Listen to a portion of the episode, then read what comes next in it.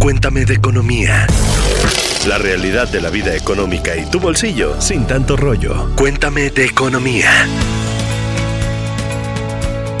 Hola, ¿puedo escuchas? Bienvenidos a Cuéntame de Economía 2023. Yo soy Alex Bazán, editor de Economía en Expansión, y hoy tengo el gusto de presentarles a mi compañera Mónica Alfaro, productora de podcast en Expansión. Hola, Mónica, ¿cómo estás? Hola, Alex. Bueno, como productora de podcast es mi tarea decirles a todos los podescuchas que no importa dónde nos vean o nos oigan, síganos para que no se pierdan ninguno de los episodios de Cuéntame de Economía. Y también tengo el gusto de presentar a nuestro jefe de información, Alberto Verduzco. Hola, Albert, ¿cómo estás? Hola, eh, Alex. Hola, Moni. Feliz año para todos. Muy contento de estar aquí. Chicos, bienvenidos y bueno, traemos a otro invitado especial que aquí es la bola de cristal que nos trae Alberto y nos trae Moni porque hoy vamos a hablar de qué le depara a la economía mexicana y a la economía del mundo este 2023. Alex, yo no sé ni qué me depara a mí al rato, en la noche, esta semana, el fin de semana. ¿Cómo voy a saber yo? Ah, pero aquí estamos con datos sustentados y veraces, ¿eh? Aquí nada de improvisaciones. Pero bueno, empecemos con el tema, ¿no? ¿Les parece? A ver. Este 2023 hay dos grandes dilemas. El primero, la Secretaría de Hacienda cree que vamos a crecer 3%. El consenso de analistas cree que vamos a crecer 1.5%. Alberto, ¿qué te dice esta gran diferencia? Eh, pues que Hacienda es demasiado optimista, ¿no? O sea, en el papel que siempre ha jugado, Hacienda eh, normalmente es optimista cuando hace pronósticos, pero la realidad lo va, la termina alcanzando con, con el tiempo. Y en este caso yo creo que va a suceder lo mismo. 3% cuando el Fondo Monetario Internacional dice 1.2%, el Banco de México dice 1.8%, los analistas que encuesta Banco de México 1.8%, 2.5%, LAUC de 1.6%. No hay nadie, nadie, nadie que esté cerca del 3%. Pero a ver, ¿por qué ese es su papel? O sea, ¿por qué siempre tiene que, tiene que ser más optimista? Eh, mira, las razones son porque pues obviamente qué mensaje le quieres dar a inversionistas, qué mensaje le quieres dar al mercado, qué mensaje le quieres dar pues en general al mundo sobre la economía mexicana, que estamos bien, que estamos fuertes, que vamos a ir para adelante, que estamos echados hacia adelante. o sea, es como lo de decretar. Sí, prácticamente. O sea, la verdad es que sí, estos, esos pronósticos de Hacienda, particularmente los de este año, sí son demasiado optimistas. Esperemos, esperemos, o sea, por el bien de los mexicanos, por el bien de la población,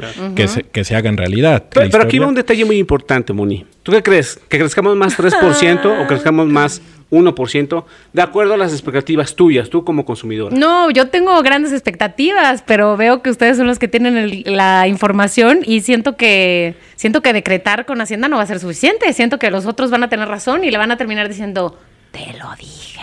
Y bueno, de ahí nos vamos a otro tema. Obviamente, si hay crecimiento, va a haber empleo. Si no hay crecimiento, no va a haber empleo. Y como ustedes saben, un problema que vemos todos los días es el comercio ambulante, la informalidad. Albert, sabemos que casi la mitad de la población económicamente activa está, obtiene su sustento en la economía informal. ¿Qué retos ves para este año en la economía mexicana? El tema del empleo siempre ha sido un gran reto. Son eh, 32 millones de mexicanos que están en la informalidad. Es un mundo enorme. Estamos hablando de un porcentaje bastante elevado de personas que, que están en esta condición. Y lo malo de estar en esta condición es que no tienen prestaciones, no tienen acceso a la seguridad social, no tienen acceso a un sinfín de beneficios que sí lo tienes dentro de la formalidad. Eso también en algún momento te, te va a generar un costo porque además es, son personas que para la economía no son tan productivas como la formalidad. Te generan, es, es poco productivo pues para, para la economía. Aunado a eso, pues también es gente que gana eh, bajos ingresos. Y también el tema muy importante que,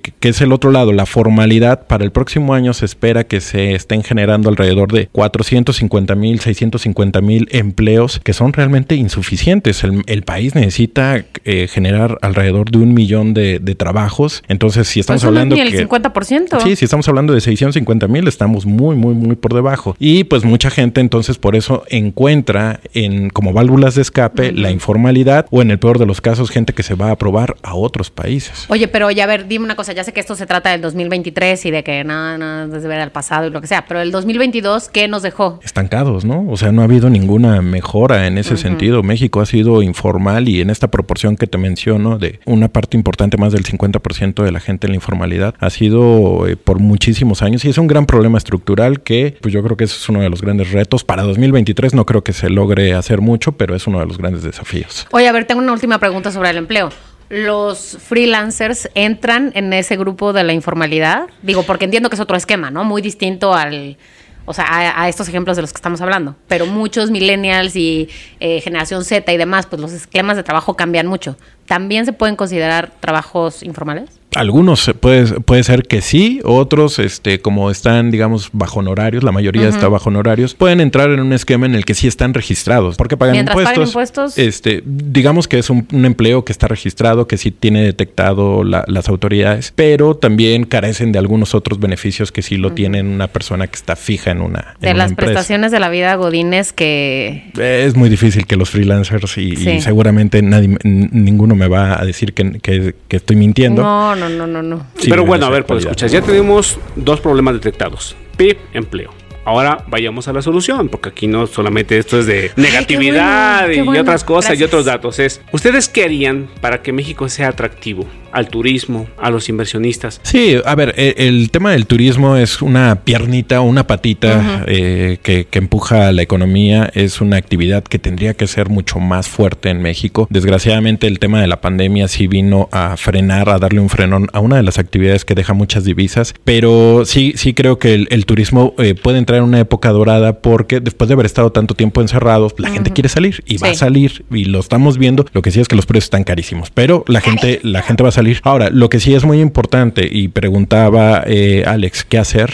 La varita mágica está en una palabra, inversión. Ese es el gran motor para que la economía mexicana crezca. Si queremos tener tasas de crecimiento de 3% como lo piensa Hacienda, pues hay que hacer al país atractivo para que las personas que tienen dinero, que tienen capital, vengan y apuesten aquí en México, inviertan. Ese es el verdadero, eh, la verdadera eh, fórmula mágica. La palabra clave es inversión. Pero a ver, ¿inversión de quién? ¿Inversión del, del exterior, inversión de los empresarios de adentro, inversión de nosotros como este personas promedio ahí que vamos caminando por la calle. Pública y privada. El problema es que la inversión pública de México, la inversión pública, la, la del gobierno, se ha, se ha, quedado estancada alrededor de 2.5%. Es muy, muy baja. 2.5% como proporción del PIB. Y la de la inversión privada está, ha, estado alrededor de 16, 17%. Cuando lo sumamos, en realidad la inversión en México sí ha estado muy por debajo de lo que podría ser el potencial. Y por eso tenemos esas tasas de crecimiento tan bajas, no de este año, no del pasado, de los últimos 30 años. Y ustedes pueden escuchar, ya tienen su esfera enfrente, pueden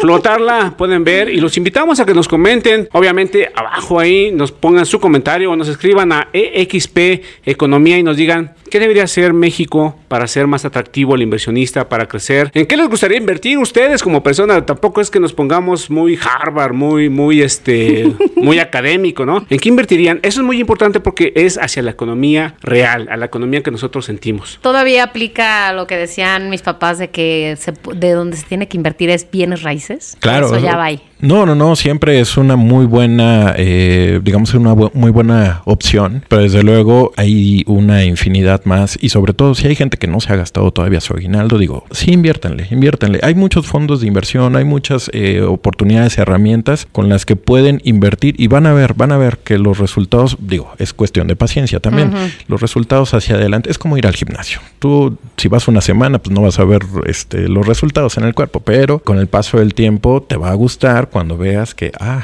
ya me está generando rendimientos mi dinerito, ¿no? Ok, yo creo que podemos, digo, el tema de las inversiones para los podescuchas puede darnos para otro episodio completo, pero este, vayan pensando que al final voy a necesitar un consejo sobre en qué voy a poner lo que haya quedado de mi aguinaldo les doy chance de que lo piensen de aquí al final del episodio. Y fíjate, Moni, que dices algo muy importante y que genera envidia. Le quedó algo del aguinaldo.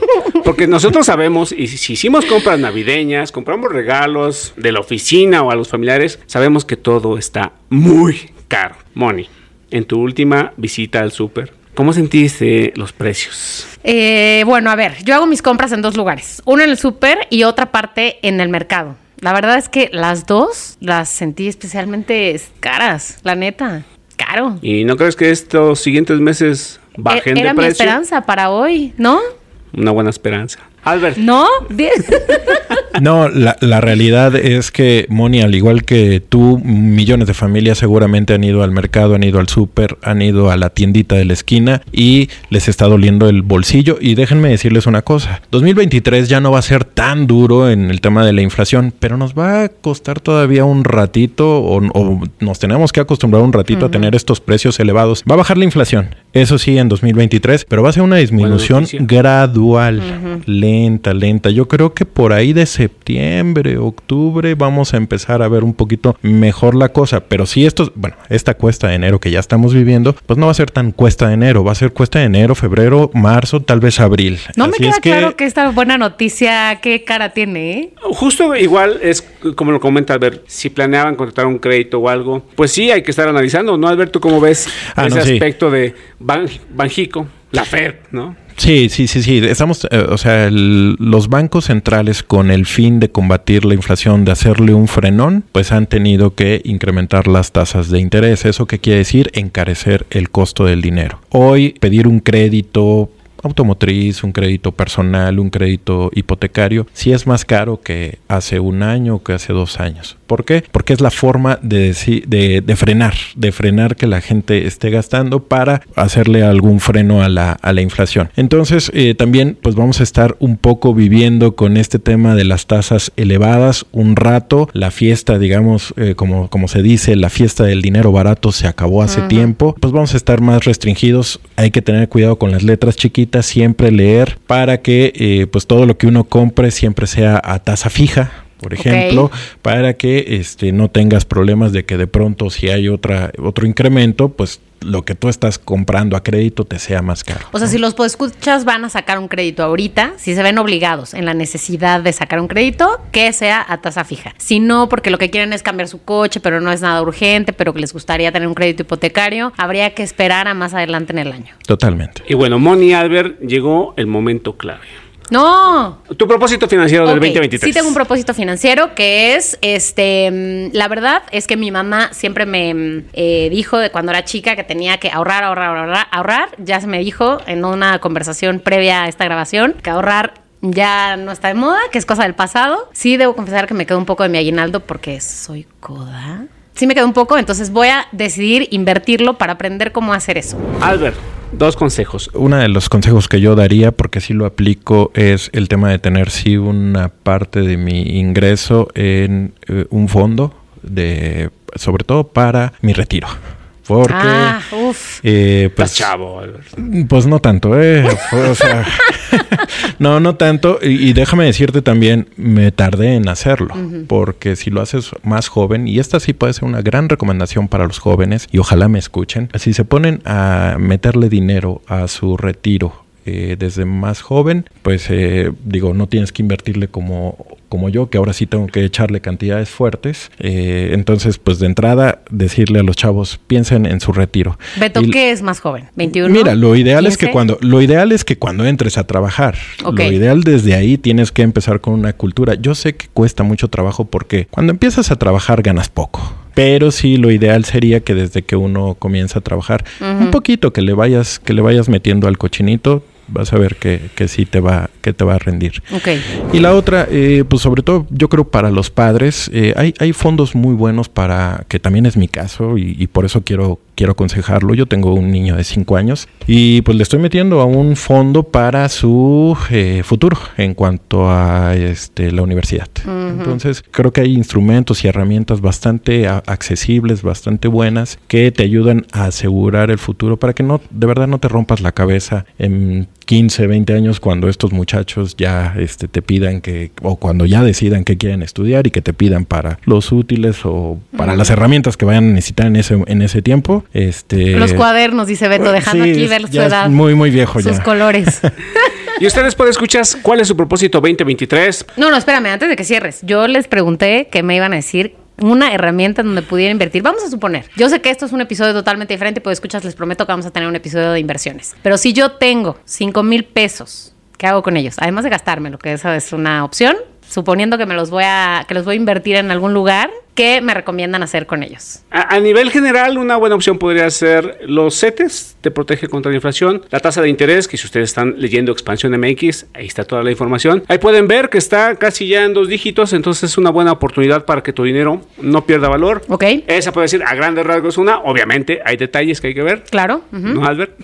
No, sí, totalmente. Eh, yo creo que hay mucha gente que puede estar en una situación en la que va a decir, es que invertir lo, lo ves como técnicamente difícil, eh, un asunto que te va a doler la cabeza, setes directo eh, que puedes invertir, ya no me acuerdo si es de 100 pesos, 100 creo que pesos. sí. O sea, la verdad digo, el rendimiento va a ser bajito, pero pero va a haber rendimiento y si y sobre todo si es por encima de la inflación quiere decir que le vas a ganar, le va- vas a tener un rendimiento. Entonces esa es esa es una opción y, y la verdad es que siempre pues la otra la otra recomendación es chequen. eh, yo creo que hay en la Conducef seguramente o en algunas eh, páginas oficiales puedes encontrar fondos de inversión que, que te recomienden para que eches a andar tu dinero dependiendo también de tus digamos este de tu situación económica, ¿no? Y de Ok. tus pretensiones. Y creo que Albert dio eh, con la palabra clave. O algún parámetro que te puede servir es la inflación. Si tu inflación está en 8%, pues búscate una inversión que por lo menos sea un poco mayor al 8%. Y bueno, pues escuchas, ustedes qué propósito financiero tienen. Por favor, no sean tímidos. Escriban, escriban, escríbanos, díganos cuál es su propósito, qué les parece, qué tema hay que tocar. Vamos, vamos. Y ya saben, califiquen este podcast. Por favor, cinco estrellas. No menos, no menos, no menos. Recuerden que estamos aquí en Cuéntame de Economía. Y bueno, Mónica Alfaro, productora de podcast, muchísimas gracias por estar con nosotros. Gracias por invitarme, Alex. Y pues escuchas, compartan este episodio con quien crean que lo necesita, con quien crean que este año necesita mejorar sus hábitos financieros. Alberto, jefe de información, muchísimas gracias. Gracias Muy- por estar con nosotros. No, gracias a ustedes, gracias y esperemos que sí le atine a Hacienda. Lo veo difícil, pero esperemos que sí. Cuídense mucho. Nos vemos. A la próxima. Cuéntame de economía, un podcast de expansión. Disponible todos los lunes en todas las plataformas de audio. Bienvenidos a la Revolución de la Riqueza, el podcast en donde aprenderás que crear riqueza no es magia negra, crear riqueza es una ciencia. En este programa comprenderás que la verdadera riqueza es holística y te daremos herramientas para conquistarla. Síguenos en redes sociales en arroba Javier Morodo en Instagram, Facebook, Twitter, LinkedIn y en todas las redes sociales. Suscríbete también a mi newsletter en mi página javiermorodo.com, en donde todas las semanas vas a recibir información sobre mercados financieros, negocios, tecnología, well-being, conciencia y también tips para ganar el juego del dinero. With Lucky Land slots, you can get lucky just about anywhere. Dearly beloved, we are gathered here today to. Has anyone seen the bride and groom? Sorry, sorry, we're here. We were getting lucky in the limo and we lost track of time. No, Lucky Land Casino, with cash prizes that add up quicker than a guest registry. In that case, I pronounce you lucky. Play for free at LuckyLandSlots.com. Daily bonuses are waiting. No purchase necessary. Void where prohibited by law. 18 plus. Terms and conditions apply. See website for details.